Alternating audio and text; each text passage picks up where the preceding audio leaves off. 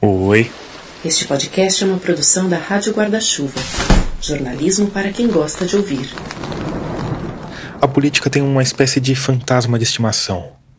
Um fantasma que costuma ser invocado por todo tipo de político mau caráter e que tem servido para justificar todo tipo de atrocidade. Guerras, genocídios, golpes de Estado, perseguições e assassinatos. E você provavelmente já sabe de que fantasma estou falando. Eu estou falando do fantasma do comunismo.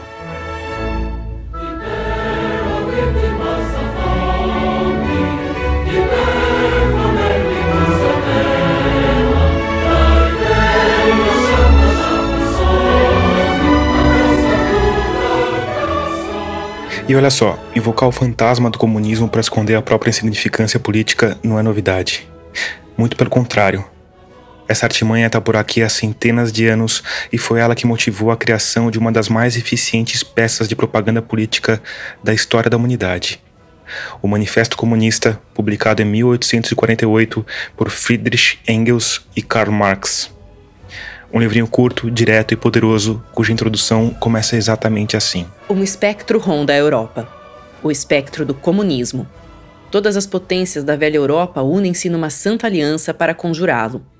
O Papa, o Czar, Metternich e Guizot, os radicais da França e os policiais da Alemanha. Que partido de oposição não foi acusado de comunismo por seus adversários no poder?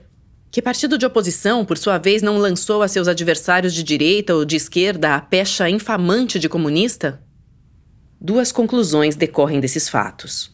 Primeira, o comunismo já é reconhecido como força por todas as potências da Europa. Segunda, é tempo de os comunistas exporem, à face do mundo inteiro, seu modo de ver, seus fins e suas tendências, opondo um manifesto do próprio partido à lenda do espectro do comunismo.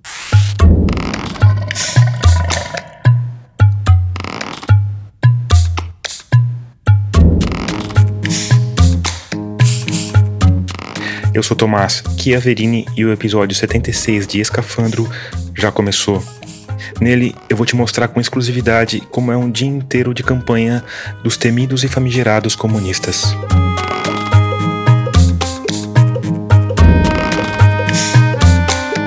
Antes, eu tenho um recado rápido para você que apoia o podcast por meio da nossa campanha de financiamento coletivo. Como você sabe, a campanha está no ar há dois anos e é a única fonte de renda do podcast. E ainda falta muito chão para a gente chegar num lugar confortável em que seja possível ter uma equipe fixa, uma sede com estúdio e, quem sabe, produzir mais episódios por mês. Mas ainda assim, ter mais de 600 pessoas apoiando esse projeto, pagando por um produto grátis, é totalmente fantástico. Pensa nisso. 600 pessoas desconhecidas dos mais diversos lugares do Brasil e do mundo, colocando os trocadinhos num grande jarro virtual e com isso possibilitando a produção de quase 80 episódios. É ou não é uma coisa totalmente fantástica? E eu sempre repito aqui que quem contribui com 5 reais já tem acesso a uma área com entrevistas completas e o nome registrado na grande galeria de apoiadores, que quem contribui com valores mais altos ganha uma caneca customizada ou um livro autografado mas há alguns meses eu venho pensando em formas de aumentar as vantagens que você, humano luminoso, tem ao apoiar o projeto.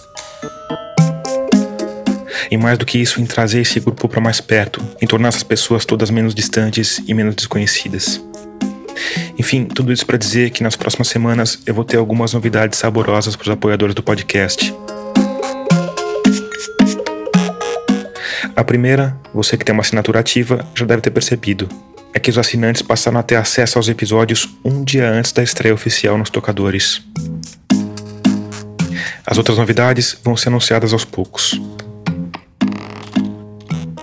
E se você quiser se juntar a esses humanos luminosos, já sabe, o caminho é rápido, fácil e seguro. Só ir lá em catarse.me escafandro e escolher o valor com o qual você quer ou pode contribuir.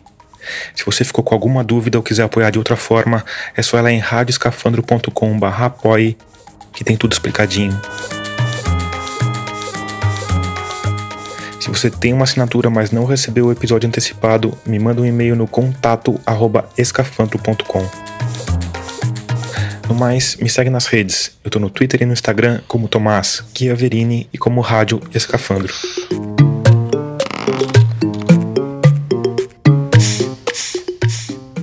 O episódio de hoje se passa inteiro numa sexta-feira, 9 de setembro de 2022, 23 dias antes do primeiro turno das eleições. E começa às 9h30 da manhã, na frente do Corém. Alô, enfermagem, já estamos aqui em frente à sede do Corém São Paulo. O Conselho Regional de Enfermagem de São Paulo, que fica no bairro da Bela Vista. Para o grande ato da enfermagem. O ato era contra uma decisão do ministro do Supremo, Luiz Roberto Barroso, que tinha suspendido a criação de um piso salarial para profissionais da enfermagem. Não tem nariz de palhaço, não? Tá trazendo. O piso de R$ 4.750 para enfermeiros tinha sido aprovado pelo Congresso e sancionado pelo presidente. Mas o ministro Barroso atendeu ao pedido de entidades do setor que apontavam para o risco de demissões em massa e, numa canetada, suspendeu a decisão do legislativo até que os impactos dela sejam melhor avaliados. Os enfermeiros, que vêm brigando pelo piso há duas décadas, resolveram sair às ruas. Mas, como você já sabe, eu não estava ali especificamente para cobrir o ato da enfermagem.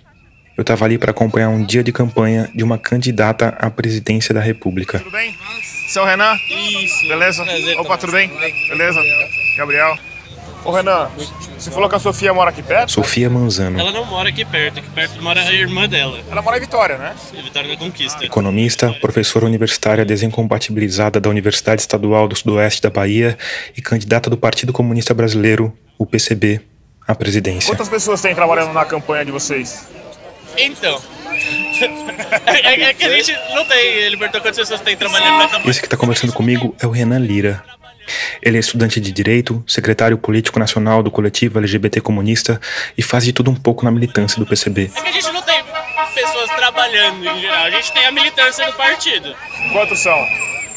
Ah, O Renan me explicou que em São Paulo, por exemplo, a militância do partido tem centenas de pessoas e que está todo mundo em algum grau envolvido com a campanha. Mas é todo mundo voluntário?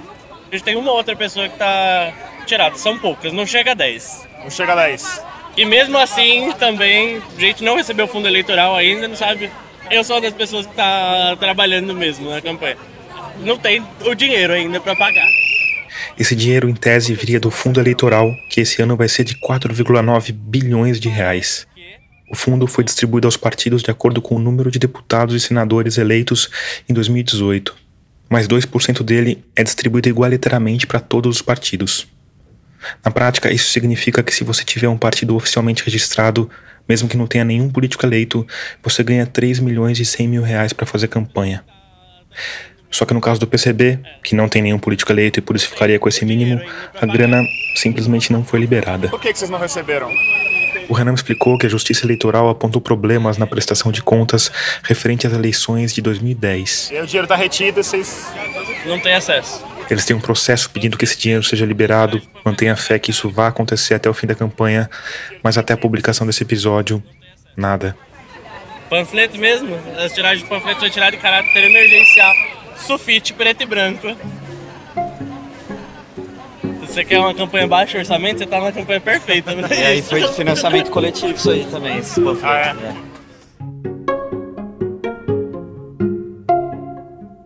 Em meados de setembro, a campanha da Sofia Manzano tinha arrecadado pouco mais de 8 mil reais por uma vaquinha virtual que contava com 104 pessoas. Mas é isso, a única verba que a gente tem é das vaquinhas das campanhas de. A gente, tipo, nacionalmente, todas as candidaturas. Todas. Todas. Mas ainda assim vocês conseguem fazer uma agenda cheia, né? Sim, a gente O dia inteiro. não, não tem um dia que tá ocioso. Inclusive, nossos candidatos estão sofrendo um pouco, né? É, Pra conseguir descansar. Inclusive fim de semana? Principalmente fim de semana, na verdade. Durante a semana acontece bastante entrevista, giro em cidades. Então, durante o fim de semana é quando a militância consegue se engajar na construção da campanha mesmo. Mesmo porque durante a semana tá todo mundo trabalhando ou estudando. É, amanhã tem ato, por exemplo. Provável que a gente tenha uma live à noite, inclusive, debatendo a questão da rainha. Esse é o Gabriel Colombo, candidato ao governo do estado. Ele tá vestindo jeans e camiseta preta, como aliás todos os outros militantes e candidatos do PCB que estavam no Corém naquela manhã. A gente tira um dia e meio nas nossas cidades pra, tipo, voltar a lavar a roupa, basicamente, dar um oi pra família. nesses dias, se. Exato, faz atividade durante o período. Tem um filho também, né? Fico com ele, o Arthur. E aí estamos nessa, a gente já rodou, que já deve ter dado 5 mil quilômetros nesses dias de campanha. Tá na metade da, da campanha, né? Dá uns 20 dias, 20 e pouco. Esse é o Marcelo Hayashi. Ele é fotógrafo, videomaker e cuida das redes sociais e de tudo mais que aparecer na campanha do Gabriel Colombo. Prefere não fazer a conta pra não, pra não ficar assustado. Não, mas aí é isso, a gente vai contando com a ajuda da militância nas outras cidades. Eles programam atividade, a gente vai. Fica tá hospedado em ligado? casa de camarada, hotel, muito dificilmente quando soube pagar hotel. Mesmo a Sofia, ela fica na casa de pessoas e aí alguma outra cidade que o partido tem mais dinheiro na região consegue pagar um hotel, mas muito raro. Mas seria muito diferente se vocês tivessem um fundo? Eu acho que logisticamente teria, por exemplo, carro. Carro para fazer campanha do Colombo aqui em São Paulo, a gente tem um carro que é o dele. Alguns dias, o Marcelo e o Colombo foram pegar o carro pela manhã descobriram que tinham sido abarroados durante a noite. Uma batida com o carro parado, Por sorte, nenhuma parte vital do Volkswagen Polo foi atingida. estamos rodando com o carro quebrado. Por exemplo, viagem pelo interior, muitas vezes a gente tem que fazer de ônibus. E aqui vale dizer que a gente está falando sobre os dois cargos mais importantes do Poder Executivo. E aí a gente tem as candidaturas proporcionais também, que essas a gente está com nove candidaturas a deputado federal e três a deputado estadual. Essas também sem orçamento nenhum. E alguém é tem chance de se eleger? Ó, a gente não tem ninguém eleito no país hoje. O candidato ao governo paulista é Gabriel Colombo de O novo. partido cresceu muito nesses últimos anos, mas acho que se a gente eleger alguém agora vai ser um cenário muito positivo, assim. Até porque a gente está lançando muitos, muitas pessoas que antes não eram figuras públicas, né? E aí que tendem em 2024, 2026 se eleger. A gente tem entendido muito mais isso enquanto um processo, assim, né? De preparação, formação de várias figuras públicas. Essa é a sua primeira campanha? Primeira campanha. Tudo bem? E aí? Prazer. Ah, sim. Sofia Manzano, candidata à presidência. Tô gravando tudo já. Tá. Chegou vestindo calça jeans, camiseta vermelha, blusinha de lã preta com listas brancas. Por lá pra não subir a brigadeiro aqui, porque aqui é meio perigoso, né? Ah, você veio caminhando? tá perigoso. É pertinho? Sim. É aqui do lado. E aí, camarada, tudo bom? Max Marianek, É, aí, Max. Ah, tá. O Jornal quer acompanhar pra ver como que é. candidato a deputado federal. Como que é difícil. Assim, ela não chegou num carro executivo com dois seguranças. Quando a gente chega nos lugares, sempre tem um contraste muito grande. A gente foi no podcast lá no Capão Redondo, do Ferrez, e aí ele falou: Caralho, você chega aqui e traz um funkeiro, dois caras fotógrafos. Em geral, quando o pessoal chega aqui, chega com um monte de polícia dentro dessa sala, fecha a rua.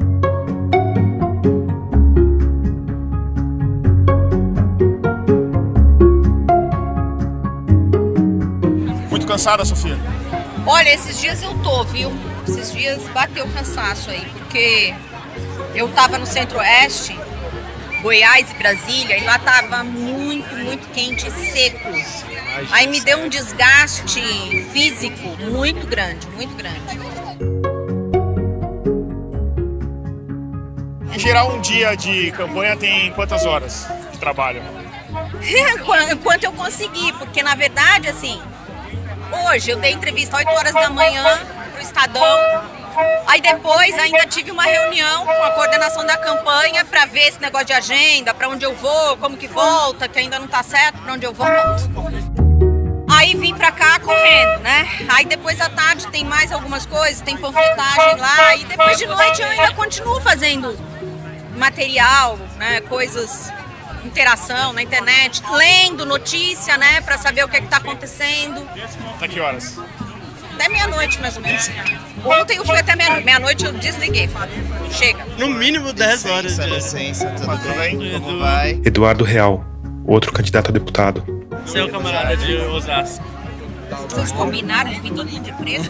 E aí, meu, você tá comemorando a morte da rainha? Você viu, rapaz? A, a horda Nossa, que coisa. bolsonarista veio firme, hein? Você não tem coração. O candidato Eduardo Real, tirando uma com o candidato Gabriel Colombo, que tinha feito um tweet, vamos dizer, polêmico. Não, eu fiz um post demais, ontem falando que a- né, abriu uma cerveja para comemorar a morte da rainha, apesar de ter demorado, de não ter sido pelas mãos da classe trabalhadora, que a mídia ia estar exaltando e homenageando a monarca, mas que na história preferia os reis e rainhas sob a guilhotina. Aí deu vieram na linha de que ah, o ódio da esquerda pode, o ódio do bem, papapá. Bia Kiss, aquela Carla Zambelli, o pessoal da Confederação Monarquista Brasileira compartilhou.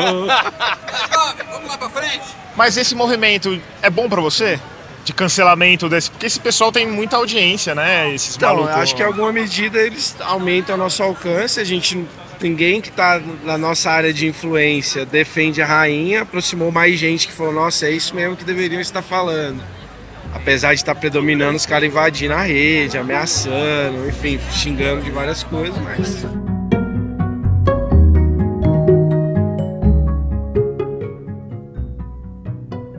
Passei cinco dias na Argentina, viu? Não tinha nem água pra tomar banho. O Eduardo e a Sofia foram abordados por um senhor que chegou assim, sem se apresentar, com essa estranha declaração. Passei cinco dias na Argentina, não tinha água nem para tomar banho. Desculpa perguntar, por que, que o senhor falou isso? Porque, assim, o socialismo é bom pra quem tá no poder, não pro povo. Mas a Argentina não é socialista, né? Então, camarada, a Argentina. O é atual uma regime lá-? Aliás, o PT Por também não é povo. socialista. Lógico tá? que não. É escravagista, né? Aliás, nós nunca tivemos um regime socialista. 30 anos. No Brasil. Essa conversa sobre o atual regime político argentino durou muito tempo. Depois, o homem que era enfermeiro havia 30 anos começou a criticar os sindicatos. Cadê os sindicatos? Só tem só o Sindicato de Saúde. Cadê o Sindicep? Cadê o Sindicato de Saúde? Cadê o Sindicato dos Enfermeiros? Ó, parece que tá aqui, ó. Uma pessoa O camarada tá no sindicato? Não faz mais parte do sindicato. não acredito mais em Então, Aí sindicato. fica difícil, entendeu? Eu era. O sindicato da minha categoria. Eu era Foi mais uma longa conversa até que o homem desistiu, se afastou e se ocupou em filmar a manifestação com o celular num pau de selfie. É, um trabalhador inconformado com o PT. Tem muito. Lá em Patinga, na Uzi Minas, grande parte dos trabalhadores lá vinham falar que, olha, eu já votei no PT, não deu certo. Eu já votei no Bolsonaro, esse aí piorou ainda mais. Agora eu vou votar no. Mas eu concordo com essa crítica, assim, que o PT abandonou as bases. Mas também tem uma parte de. tem uma campanha também, né? Sim, claro, tem todo um negócio assim, tudo a culpa é do PT, tudo que é ruim é do PT. E aí, isso aí cola muito na- nessa classe trabalhadora despolitizada, entendeu?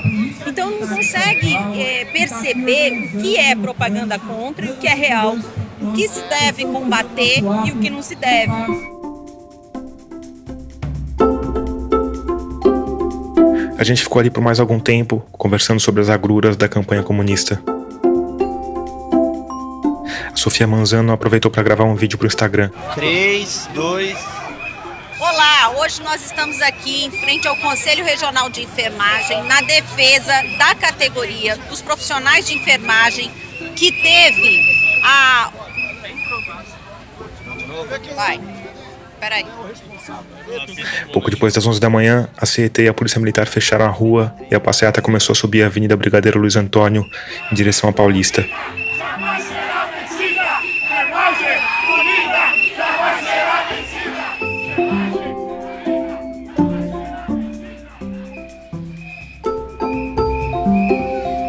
h 35 a gente chega na Paulista. Enquanto a gente caminhava rumo ao MASP, eu perguntei para Sofia Manzano como ela tinha chegado naquela estranha condição de candidata a presidente do Brasil. Ela me explicou que a princípio o PCB estava trabalhando com a ideia de formar uma frente de esquerda, provavelmente com Guilherme Boulos, do PSOL, como cabeça de chapa.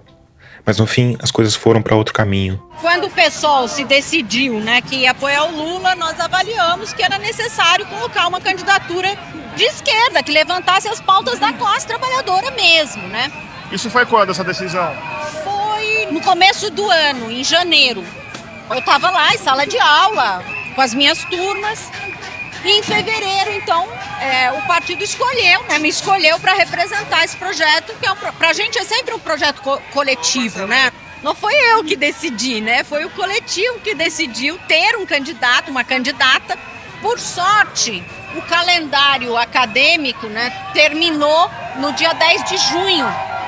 Então, a partir de 2 de julho, eu já estava liberada das atividades até o dia da eleição, né? Quer dizer, se eu não for eleita, se eu for eleita, eu vou ter que me desincompatibilizar por mais quatro anos. Você pensa nessa possibilidade às vezes? Não, agora não. Porque esse processo né, de polarização em duas candidaturas é um fenômeno que já vem acontecendo há algum tempo. Uma tendência de, de americanizar o processo eleitoral. Né? Eu acho isso muito ruim, porque não é mais uma eleição em que as pessoas possam se manifestar de acordo com os programas que são apresentados pelos candidatos. Né? Fica apenas um plebiscito. Quem está no governo está avaliando se o seu governo tem aprovação ou não e quem critica o governo se coloca muito mais como antagonista sem apresentar um projeto. Então, o processo eleitoral é, fica muito despolitizado, no sentido de que você não está discutindo rumos, você está discutindo nomes.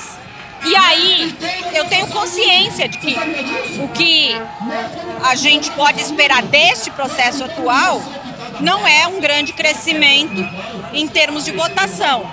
Mas eu tenho recebido muita gente nas redes sociais falando: você é a candidata, mas eu vou votar no Lula no primeiro turno para derrubar Bolsonaro, né?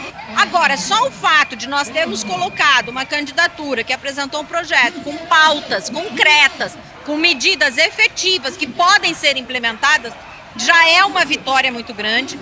É, é uma semente para a reorganização da classe trabalhadora. Para que a classe trabalhadora não fique refém apenas do processo eleitoral, para que ela possa voltar a se mobilizar ao redor de pautas concretas, como a redução da jornada de trabalho para 30 horas, como o fim da lei de responsabilidade fiscal, que acaba impedindo, por exemplo, a adoção do piso da enfermagem. Por isso só eu acho que a gente já cumpriu um papel muito importante nesse momento.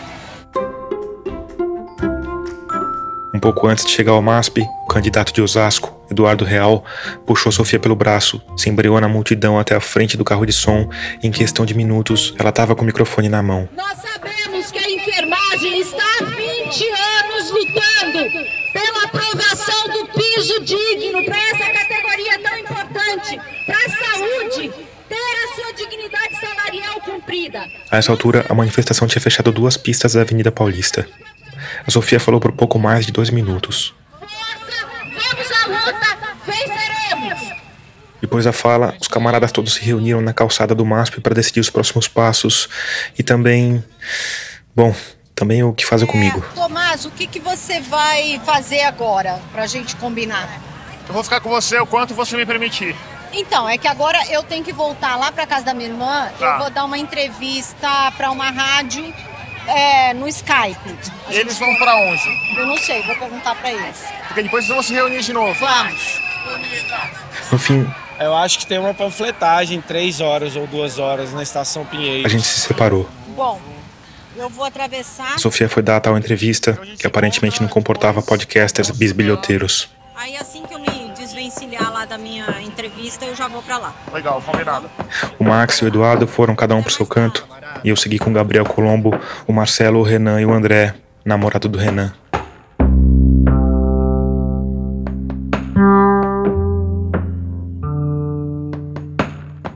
Aqui eu tenho uma confissão a fazer. Porque de manhã, quando eu conheci esse povo todo, tava achando bem estranha essa história de camarada pra cá, camarada pra lá. Me sentia numa versão brasileira de Adeus Lenin. Sabe aquele filme em que o filho esconde a queda do muro de Berlim da mãe recém-saída do coma? Pois é. Mas agora, com as horas se enfileirando, eu tava começando a ver um charme vintage em estar ali, junto dos camaradas vestidos de preto, esperando um Uber na escadaria atrás do MASP. Obra cartão postal de Lina Bobardi, que aliás, não custa lembrar, era comunista. O desafio do comunismo no século XXI é achar um Uber.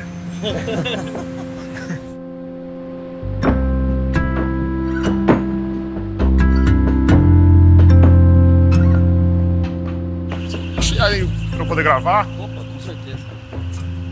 E aí, já que eu tava no banco de trás de um Uber com um candidato do governo de São Paulo do Partido Comunista Brasileiro, achei uma boa perguntar um pouco sobre a história do partido. Que é o partido mais antigo em atividade, fundado em 1922, época em que, na esteira da Revolução Russa, vários partidos comunistas estavam sendo criados em vários países do mundo. Vocês são o Partido Comunista Original, certo? Certo. Aí tem o PCdoB. O PCdoB é uma dissidência... PCdoB é dos, dos anos 60. Em 62 ele sai. O Gabriel Colombo me explicou que no começo da década de 1960 houve uma primeira divisão do Partido Comunista. Que eles não aceitavam. Porque uma parte dos integrantes da legenda não concordava com críticas feitas pelo primeiro-ministro soviético Nikita Khrushchev às atrocidades de Stalin. Após o relatório de Khrushchev tal. Essa dissidência stalinista deu origem ao PCdoB, o Partido Comunista do Brasil, que hoje tem 29 parlamentares eleitos e faz parte da base aliada do Lula. Depois eles se aproximam da linha chinesa, aproximam da linha albanesa, agora né, são nacionais desenvolvimentistas, eles passam por várias transformações. Mas o, o racha inicial era eles não aceitaram as críticas ao socialismo soviético, ao Partido Comunista Soviético. É, e mais especificamente mesmo as críticas ao stalinismo, assim, né?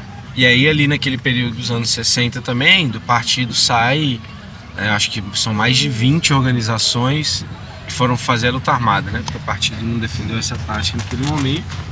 E aí saiu muita gente do partido, como, sei lá, os nomes mais de peso Marighella, né, que vai fundar a LN. Isso do Partido Comunista. Isso do Partido Que, Comunista. era, que chamava PCB. PCB. É, é que antes era, tipo, da- na fundação era é, PCB a sigla, mas era Partido Comunista do Brasil. E aí nesse processo, né, porque aí tem todo o macartismo, perseguição aos partidos comunistas. Essa perseguição, que aconteceu em vários lugares do planeta, tinha muito a ver com a ideia de que os partidos comunistas funcionavam quase como células da União Soviética e que por isso era uma ameaça a qualquer nação. Né, é o Partido Comunista como elemento internacional, vinculado à internacional e sendo do Brasil. Isso também era uma das críticas do PCB, do PCdoB, né? E aí virou tanto que Partido Comunista. Brasileiro, certo? E aí virou Partido Comunista Brasileiro, manteve a sigla PCB. Aí isso é todo um debate né, histórico, mas a maior parte dos historiadores concordam que nós somos a continuidade histórica assim, né, do, do, do- do PCB, do Partidão. E que o PCdoB é uma dissidência, mas o próprio PCdoB reivindica os 100 anos de história também, né? Além dessa dissidência, o PCB sofreu com uma perseguição ferrenha da ditadura militar. guerrilha. Depois de liquidada todas as guerrilhas, eles vão para cima do Partido Comunista Brasileiro. E aí um terço do Comitê Central é assassinado, por exemplo, e vários militantes de base, de comitês intermediários. E aí tem um processo de sair vários militantes para o exílio, inclusive da direção. Boa parte desses dirigentes acabaram buscando exílio na Europa, onde tiveram contato com outro tipo de comunismo. Só que eles estavam no processo do eurocomunismo, que a gente chama, né? que é uma linha reformista, de entender que é possível fazer a transição até o socialismo, vencendo as eleições, fazendo reformas dentro do capitalismo e que assim, naturalmente, né, que não teria uma fase de fato de reação burguesa né, contra esses governos. Muitos desses camaradas que foram voltam influenciados por esse eurocomunismo, querendo é, modificar compreensões do marxismo fundamentais, como a luta de classes, a necessidade da revolução, a necessidade da organização da classe trabalhadora com independência política, que são eixos fundamentais e estruturantes né, da teoria revolucionária dentro do marxismo. E isso ganha maioria no Comitê Central do Brasil, do, do, do PCB, no fim dos anos 70 e início dos 80. E aí essa linha vai ganhando predominância, né? E aí quando tem a queda do muro em 89, depois a dissolução da União Soviética no início dos anos 90, essa turma, né, que aí também já tinha alguns parlamentares, entre eles o Roberto Freire, que era o presidente do partido naquela época, adotam uma linha né, de não só retirar esses elementos fundantes do marxismo, mas de alterar o nome para ser um partido, né, o PPS era o Partido Popular Socialista. E aí eles Agora, tentam o- acabar o com o partido. virou cidadania, é isso? Virou cidadania. E aí eles dão golpes no próprio Congresso, porque eles não conseguem, eles tentam fazer isso logo no ano da dissolução, não conseguem. Mesmo tendo a maioria do Comitê Central, eles pedem essa votação de dissolução do PCB. E aí para o Congresso seguinte, o que, que eles fazem? Eles permitem que sejam delegados, tenham direito a voto, pessoas que não são militantes nem filiadas ao PCB. Que eles falavam que eram apoiadores do PCB. Então tinha gente que era do PDT, por exemplo, que estava lá votando. E aí eles fizeram esse congresso né, super é, corrupto, assim, digamos, né? Mas aí os camaradas que iniciaram o processo da chamada Reconstrução Revolucionária organizaram uma conferência paralela de reorganização do PCB. E aí conseguiram manter o PCB, inclusive cartorialmente, né, o partido, a identidade visual, a foice martelo. E aí começa esse longo processo de, de reconstrução. Assim. Aqui é importante ressaltar que essa é a versão do PCB. O PPS, que hoje é cidadania, conta a história de um jeito diferente. Diz que mais de 70% dos membros do Diretório Nacional aprovaram o Congresso Extraordinário que culminou na criação do PPS e que 58% deles votaram no nome Partido Popular Socialista. PPS ficou com toda a infraestrutura do partido, porque teoricamente eles tiveram a maioria no Congresso. Roberto Freire tem um episódio que ele entrega todos os documentos históricos do partido, ou parte expressiva dele, porque alguns militantes que ficaram na Constituição conseguiram salvar alguns. Para a Fundação Roberto Marinho, ele entrega nas mãos do Roberto Marinho no início dos anos 90. Aí a militância sabe, pela Globo, disse que vai anunciar esse fato. E na época eles juntaram várias moedas para poder jogar nele, né, no sentido de um vendido e tudo mais. E aí foi isso, longo, né? Nessa primeira etapa da reconstrução foi algo que juntou tanto parte da militância que era muito saudosista, é meio que ah, só para ter a memória de um partido né, que hoje é centenário, mas sem querer rejuvenescer, né, que o partido se né, tornasse a crescer na conjuntura, na luta de classe, na organização da classe trabalhadora. E os camaradas que continuam continuaram tocando, que não, né, para manter o PCB, mas para manter um partido atuante, que retorne a crescer, que acerte na conjuntura. Dentro, dentro do, que pro, sobrou, dentro do que tinha sobrou, uma outra exato. divisão lá dentro. E isso já era pequeno e eram vários pequenos, né? E aí isso fica o tempo todo nos anos 90 e no início dos anos 2000, tanto que a gente apoia o primeiro governo Lula, fica até 2004, 2005. E aí entra outra disputa dentro do partido, há uma tentativa de unificar com o PCdoB.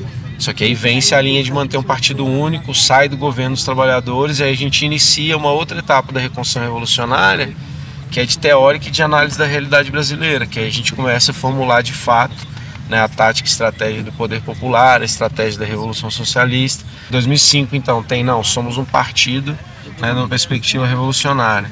Em 2009, no Congresso, as teses do poder popular. Então, o que vem de 2013, por exemplo, das jornadas com a juventude, a luta depois contra o golpe, né, que sofreu Dilma Rousseff, as lutas contra reformas do Temer, né, contra o Bolsonaro tudo isso vai provocando um afluxo muito grande de militantes para o partido, né? sobretudo jovens. Tanto que você vê aqui, né? A gente é tudo. Muito obrigado, viu? Bom trabalho. A gente desceu do Uber numa ruela da Bela Vista, onde fica a sede do PCB. No térreo, compartilhado com o pet shop, tem uma espécie de almoxarifado com bandeiras, panfletos e megafones.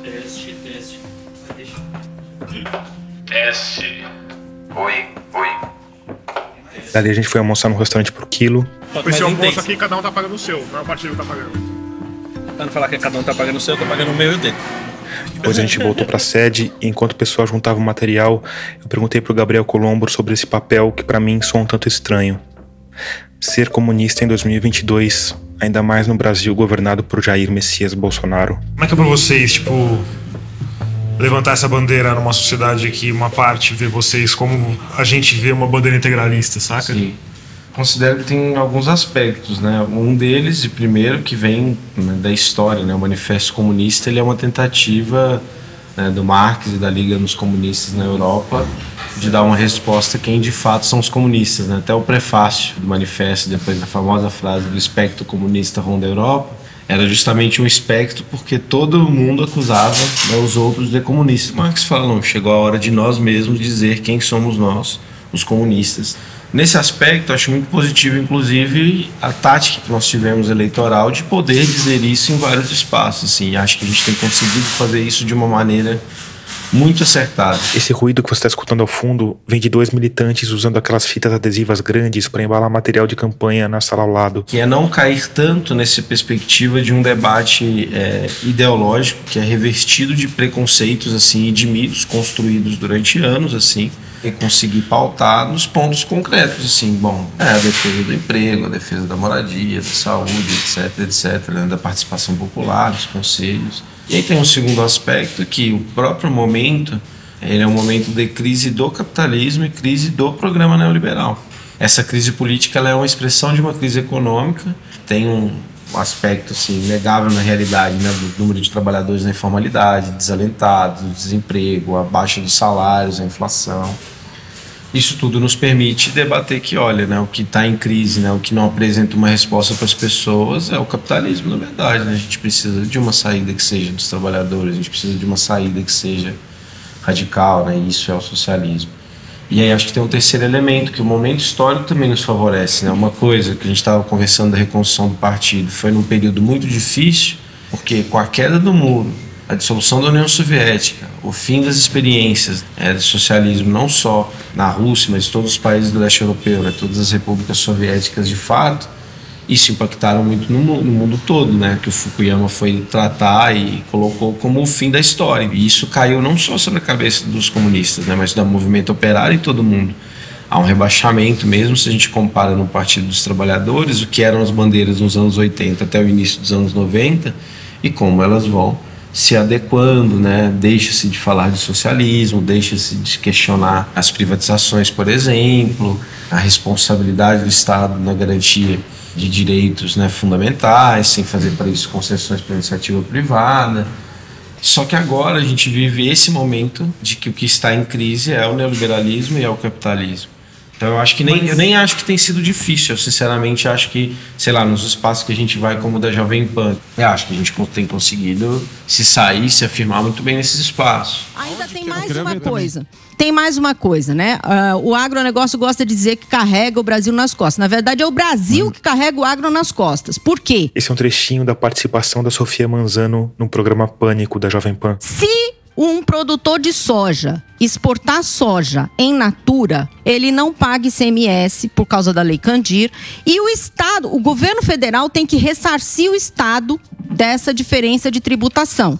Então, sai o dinheiro do governo federal para o governo do Mato Grosso do Sul, para o governo do Mato Grosso, para cobrir um tributo que o agro não paga. Só que isso tem um outro dano para o Brasil.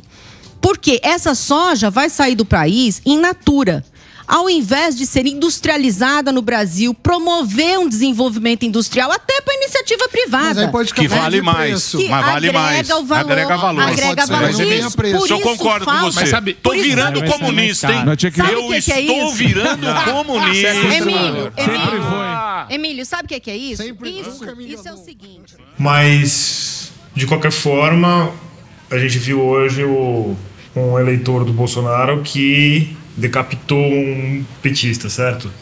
Quando você sai com uma bandeira comunista na rua, você não tá meio que levantando um alvo, saca? Sim, acho que é um risco, mas eu particularmente, assim, apesar do risco, nunca enfrentei nenhum desses episódios, por exemplo, não. diretamente. É óbvio que a gente tem casos de camaradas que já passaram por isso, mas particularmente nunca passei. Eu acho que esse alvo e essa associação do anticomunismo implementado por essa ascensão da extrema direita, né, tem muito mais um impacto numa associação com o petismo do que nosso. Porque o nível de alucinação também da compreensão deles, né? Eu lembro do daquele vídeo da senhorinha que está lá no Planalto do Planalto apontando uma bandeira do Japão, falando da bandeira ser vermelha.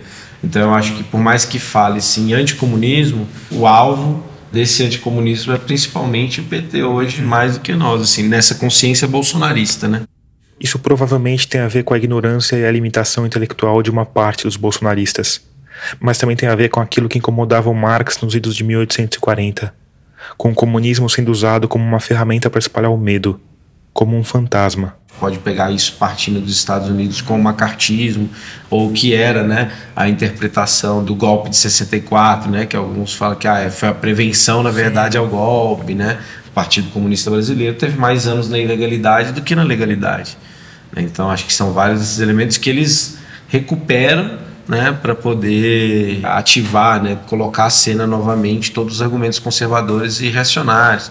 Mas a proposta do partido é, é completamente democrática, certo, hoje em dia? Bom, a gente não nega nenhuma forma de luta, né? Acho que esse é um ponto.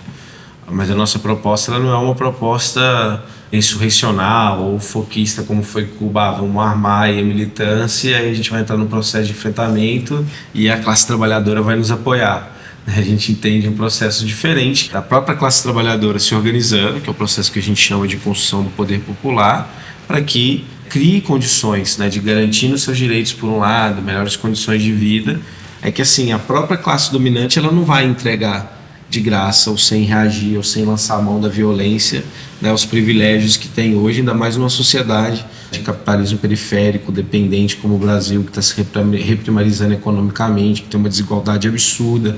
Então, a entender também que o momento né, desses enfrentamentos ocorre como ocorreu em vários períodos da história.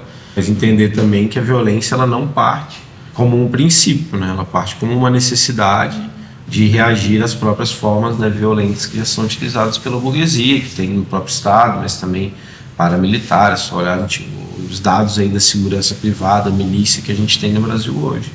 Mas a ideia geral seria que essa, essa, luta de classes levasse ao que o Marx chamava de ditadura do proletariado? Então, sim, e aí é necessária uma compreensão, né? Porque assim, distorcem muito que seria a ditadura do proletariado, né? ainda mais da forma, né? dos elementos ideológicos que tentam revestir com autoritarismo, a equiparação, inclusive, né? do comunismo com o nazifascismo, nesses elementos assim. Porque é, na teoria marxista, né? o Estado é sempre uma expressão de poder da classe que tem mais força política, né? mais força política e econômica, no caso da, né, do capitalismo, né, o Estado é uma ditadura também da burguesia. Né, seus interesses da propriedade privada e da capacidade de exploração da força de trabalho, torná-la uma mercadoria, mercantilizar todas as áreas da nossa vida, esses são os interesses fundamentais da burguesia que, independente das concessões de melhores condições de vida que sejam feitas à classe trabalhadora, elas são mantidas, essas condições fundamentais. E a participação política mesmo, ela é restrita a uma minoria. A gente não tem força, por exemplo, em um setor da classe trabalhadora para fazer um lobby comparável a qualquer setor das classes dominantes.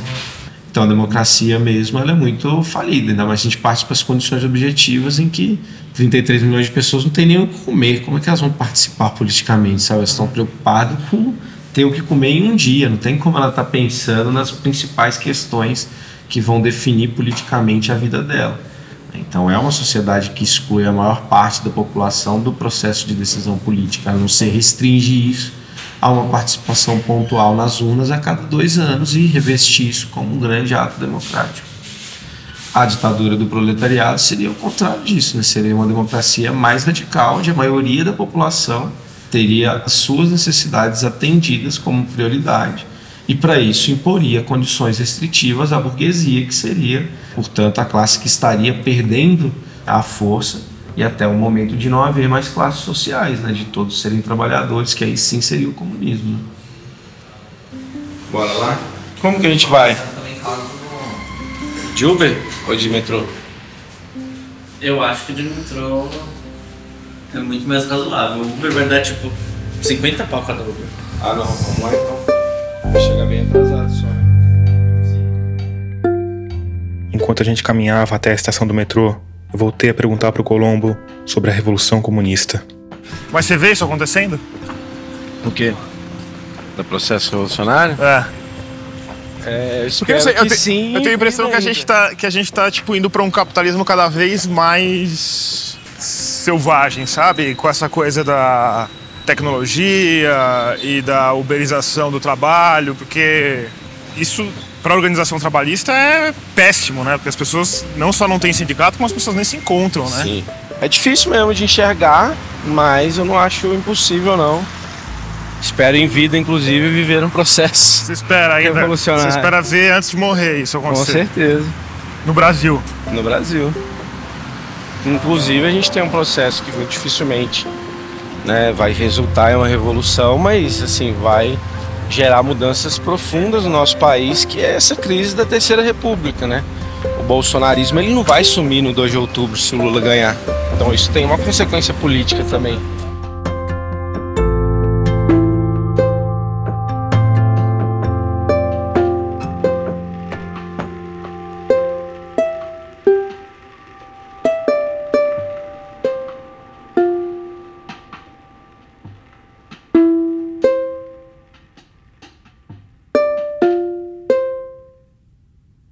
E assim os camaradas, devidamente envergando seus bonés vermelhos e camisetas pretas adesivadas, carregando megafones a tiracolo, embarcaram no metrô. Uma baldeação depois, por volta das quatro da tarde, chegaram à estação Pinheiros. Oi, tudo bem? Boa tarde, camarada. Oi, tudo bem? Tudo bem? Sou Oi, tudo bem? Oi. A candidata a vice-governadora de São Paulo, professora Aline, estava sentada na escadaria, comendo um pão de queijo. Senta aí, come de boa. Teste, teste. Camarada, só uma informação, esse é o Tomás, que ele grava a gente 100% do tempo, tá bom? O tempo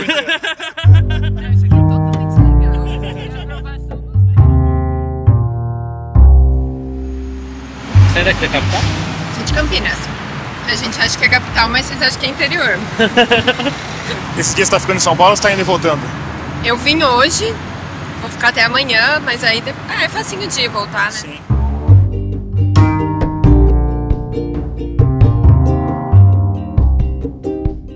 Olá, senhora, tudo bem? Posso deixar um panfleto com as nossas propostas para trabalho aqui no estado de São Paulo? Muito Ah, obrigado obrigada pela a atenção, viu? Nossa proposta pro governo do estado. Isso aqui é, por enquanto. Tô acostumada pessoas- Campinas as pessoas param. mais acolhedoras, É, ninguém tá pressa real. assim. Você chegou hoje aqui Cheguei. para esse evento, para essa É atividade? verdade. Eu tinha programado muito antes o show do Maneskin que eu vou hoje à noite. Mas aí juntando o ao agradável. entendi. Só te falar que nessas, nesses 27 minutos de panfletagem eu levei só um. Queria te levar pra casa no lugar do panfleto. Quanto tempo Beleza. levou para a primeira cantada? Foi os primeiros 10 minutos. 10 minutos. Ele levou o panfleto? Levou. e voltou depois pra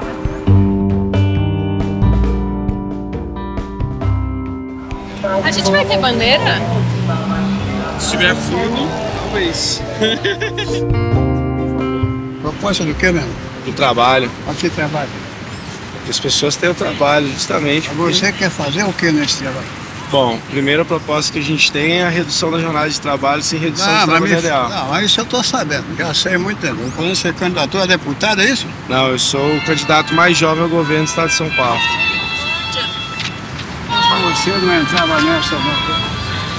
Não, mas eu tô entrando aí para representar os interesses da juventude, dos trabalhadores. eu sou um jovem trabalhador também. Eu sei que é muito O Gabriel ficou quatro minutos conversando com esse sujeito. E isso pode parecer pouco, mas nesse caso, acredita em mim, cara ouvinte, pareceu uma eternidade. Só que no fim, por improvável que pudesse parecer, a coisa tinha surtido algum efeito. Ainda que talvez não totalmente convencido, o homem parecia ter aberto um espaço de dúvida no coração endurecido pelos anos de desilusão política. Deus ajude que você consiga, meu filho. Você é jovem, você tem toda a força pela frente. Disposição também. Agora, Mas aí, você é católico, né? o Colombo ainda tentou sair por um lado, Eu sou católico de formação, hoje eu não pratico mais. por um segundo lado, Fui até a Crisma, fui de grupo de jovens, foi o primeiro lugar que eu me organizei, inclusive. por um terceiro lado, Você sabe que foi o PCB que aprovou, lá nos anos 40 ainda, a lei de liberdade religiosa que vigora até hoje no país. Então a gente respeita todas as práticas, crenças e fés. mas não teve jeito. Acredita em Deus? Olha, hoje em dia eu já não acredito mais, pra ser sincero. Não? Mas pratico toda a minha humanidade, minha causa aqui na Terra pelo bem de todos. Que é o A conversa se estendeu por mais um infindável minuto e 42 segundos, até que eles se despediram. Tudo indicava que o coração do Valmir tinha empedrado outra vez. Se não é Jesus Cristo, não existia essa terra maravilhosa, não. Porque o homem não tem poder de fazer isso. E é o caso contrário, a gente destrói o que Jesus fez. viu? Eu acho que do jeito que a gente está hoje, a gente está destruindo, mas acho que tem como a gente construir um mundo diferente. Não, não constrói. Para você fazer o mar, como ele é, qual é o Ah. homem? Fazer a terra, o mundo, o sol, a lua, qual é o homem dessa terra? Almir, satisfação, viu? Obrigado. Uma boa tarde aí, uma boa noite. E aí? Tava cara quase convencendo o cara e me mandou da religião, tava comentando com ele. né? 10 minutos de conversa para ouvir. Falei, Você acredita em Deus? Não vou, não vou abrir mão dos meus. Essa foi.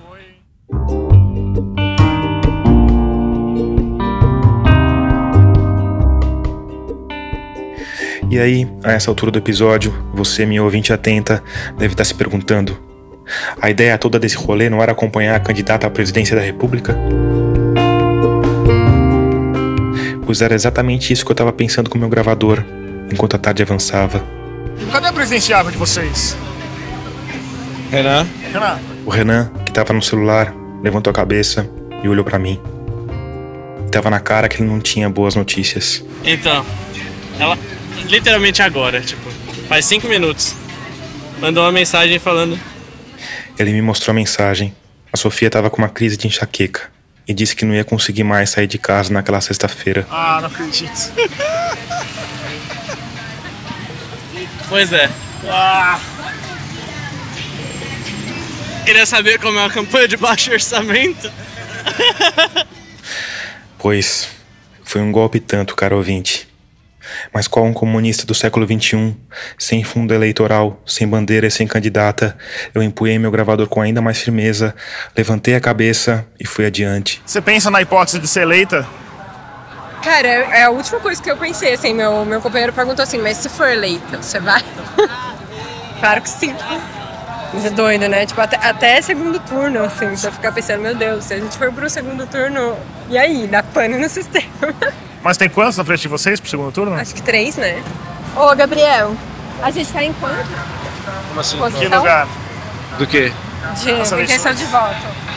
Ah, é muito variável, né? Porque a gente tá com a intenção baixa de votos, mas a gente fica entre quarto e sexto, assim, em todas as pesquisas. Essa última que saiu tava em quarto todo mundo quase, porque Ah, tá. é, a gente, a Carol Vigliar da UP, é, o Altino e o Vinícius Pod fizeram 1%, os outros fizeram 0%, aí tá todo Não, mundo quarto. um, um é melhor que zero. Vocês estão com um? Com um, já fez dois, mas a gente fez foi da folha de julho, que foram três. Mas é isso, a gente tá nessa margem assim, difícil a gente ficar abaixo de um. Mas você tava, eu tava perguntando pra Aline, você pensa na possibilidade de ser eleito? Não. Se Eu, for eleito, vamos, Gabriel. não, mas se for eleito, vamos, mas não vai acontecer, né? Somos materialistas, análise concreta da situação concreta. Se você fosse eleito, o que, que você faria no primeiro dia? Sua primeira canetada, qual que seria? Bom, essa é uma pergunta difícil, né? Tem desde questões simbólicas, né? De mudar o nome dos Palácios Bandeirantes. Tirar as estátuas e. É, não, isso aí. Mudar a nomeação de um monte de rua, né? Mas acho que entra a questão da, das auditorias, né? Que os contratos de parcerias público-privadas que não cumpriram o contrato, eles podem ser retomados para o Estado sem precisar pagar nenhuma indenização. Então abrir auditoria para a OS, para a concessão do trem, concessão das rodovias, e aí fazer uma análise das privatizações também para ver o que, que a gente pode reverter nesses processos direto. Começar a recuperação de empresas públicas, abertura de concurso público, essa mudança no caráter do Estado, assim. Eu acho louco o, engajamento de vocês numa campanha que vocês sabem que não vão ganhar, sabe? Isso é interessante de pensar, né? Ah, mas é porque acho que tudo que a gente faz é um pouco nessa pegada, né?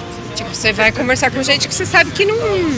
Tudo é um pouco nesse sentido que a gente faz, mas, mas mais para ter um projeto político mesmo, né? Para botar um projeto político na rua.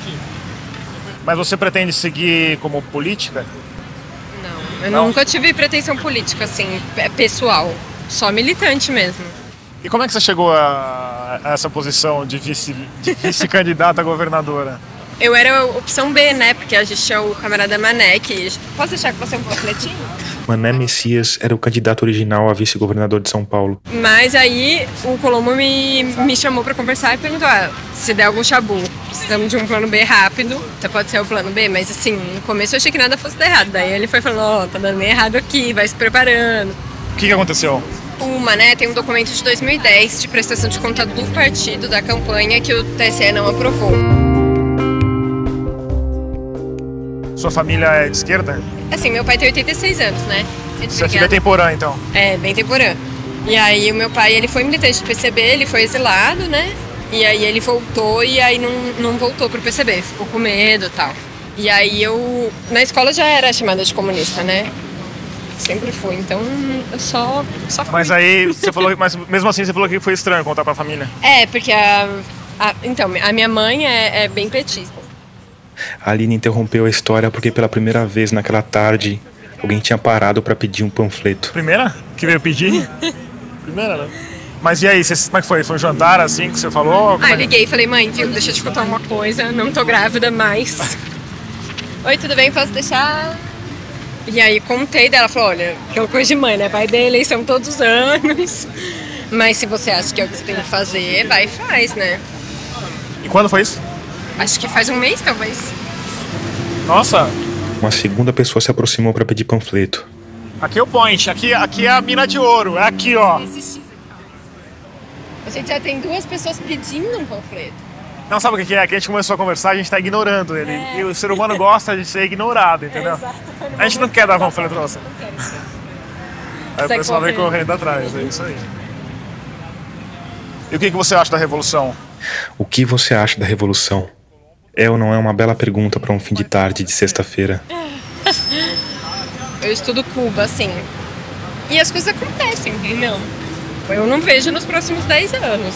Mas 10 anos é bem pouco, em É termos de tempo pouco. político não é, É. nada. Mas eu, eu acho que a gente tá vendo um. Acho que o comunismo deu a volta, assim, um pouco.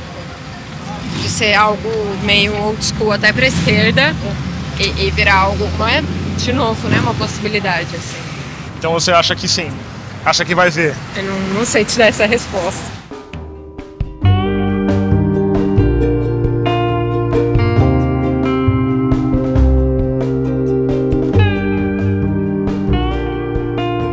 Conforme a noite foi chegando, as delícias do capitalismo selvagem começaram a se insinuar diante do idealismo marxista. O candidato diz que vai abrir uma cerveja. Opa! Nossa, eu tomaria uma cerveja, são 6 horas da tarde. Mas os camaradas perseveraram. Caminharam algumas quadras até o Largo da Batata, ainda que sem saber exatamente o que ia acontecer ali. Como é que nós vai fazer aí a atividade? Ah, meu, eu acho que se foge, a gente não compensa ter atividade, você acha que compensa? Nem pensa em trocar ideia com os camaradas que estão aqui só? Pode ser. No fim, o idealismo venceu. 15 para as 8. Bom, vamos lá, será? Eles abriram uma bandeira do partido, a foice e o martelo amarelas no tecido vermelho em cima de uma mesa de madeira do Largo da Batata. E o Gabriel Colombo assumiu o papel que inicialmente estava reservado para Sofia Manzano. Teve a Sofia passou mal, né? Então ela não pôde vir. Ao redor dele tinha nove pessoas, sendo que só duas não estavam diretamente ligadas às atividades de campanha. E teve toda essa repercussão da questão da rainha aí que ocultou as outras publicações, né? Virou. um- Mas aos poucos, outras pessoas foram chegando e a plateia chegou a contar com 16 pessoas. Por outro lado, a gente também tá numa etapa, num momento histórico assim, de fazer esse trabalho de formiguinha, assim, né? De conhecendo, conversando com as pessoas que estão se aproximando agora. O Colombo falou por mais ou menos 40 minutos, depois abriu para perguntas. É, enfim, é os debates que a gente precisa fazer. as Faltavam alguns minutos para as nove da noite. passar a bola aí também. Eu aproveitei a deixa para me despedir dos camaradas. Falou, cara. Valeu, meu. Prazer, hein? Depois a gente vai se falando. Tchau, valeu, cara. Prazer, viu? Caminhei até Teodoro Sampaio, entrei num Uber e voltei para casa pensando na revolução.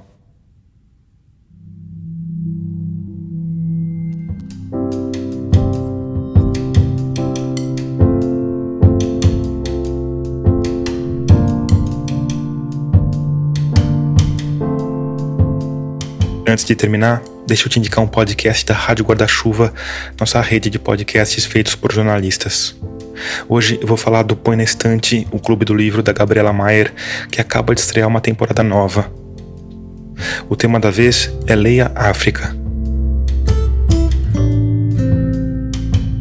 E no primeiro episódio, que acaba de chegar aos tocadores, a Gabi recebe a jornalista Inês de Castro e a crítica literária Tami Gannan para falar sobre o livro Cidadã de Segunda Classe, da escritora nigeriana Bushi Emecheta. Então procura aí pelo Põe na Estante no seu tocador, escuta que você não vai se arrepender.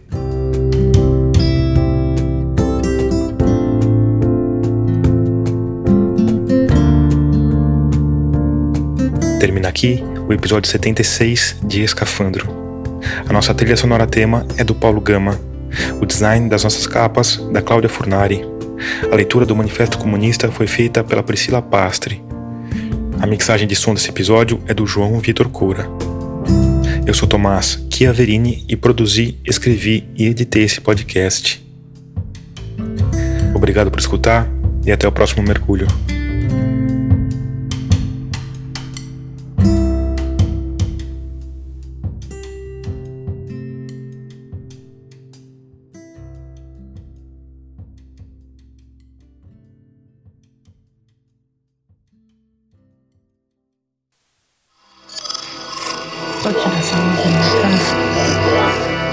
Podcast é apresentado por b9.com.br.